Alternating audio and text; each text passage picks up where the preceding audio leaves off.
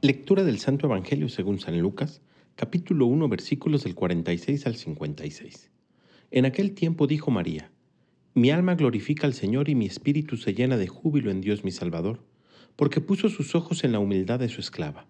Desde ahora me llamarán dichosas todas las generaciones, porque ha hecho en mí grandes cosas el que todo lo puede.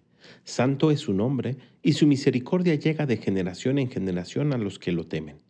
Ha hecho sentir el poder de su brazo, dispersó a los de corazón altanero, destronó a los potentados y exaltó a los humildes. A los hambrientos los colmó de bienes, y a los ricos los despidió sin nada.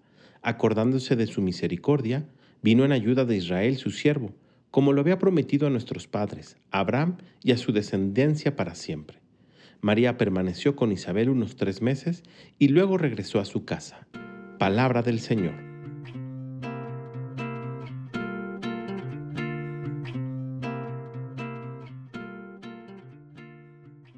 En el Evangelio del día de hoy, dos rasgos importantes podemos descubrir en María y que son dignos de imitar.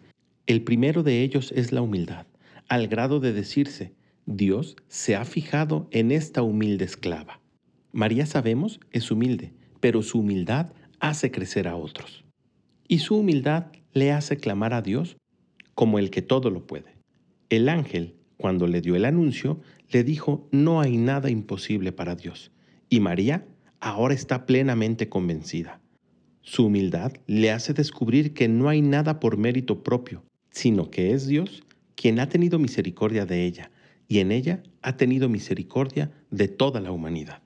Pidámosle al Espíritu Santo que como María nos dé la humildad y la fe para creer que Dios todo lo puede y que sigue teniendo misericordia de su pueblo y que siempre viene en nuestra ayuda.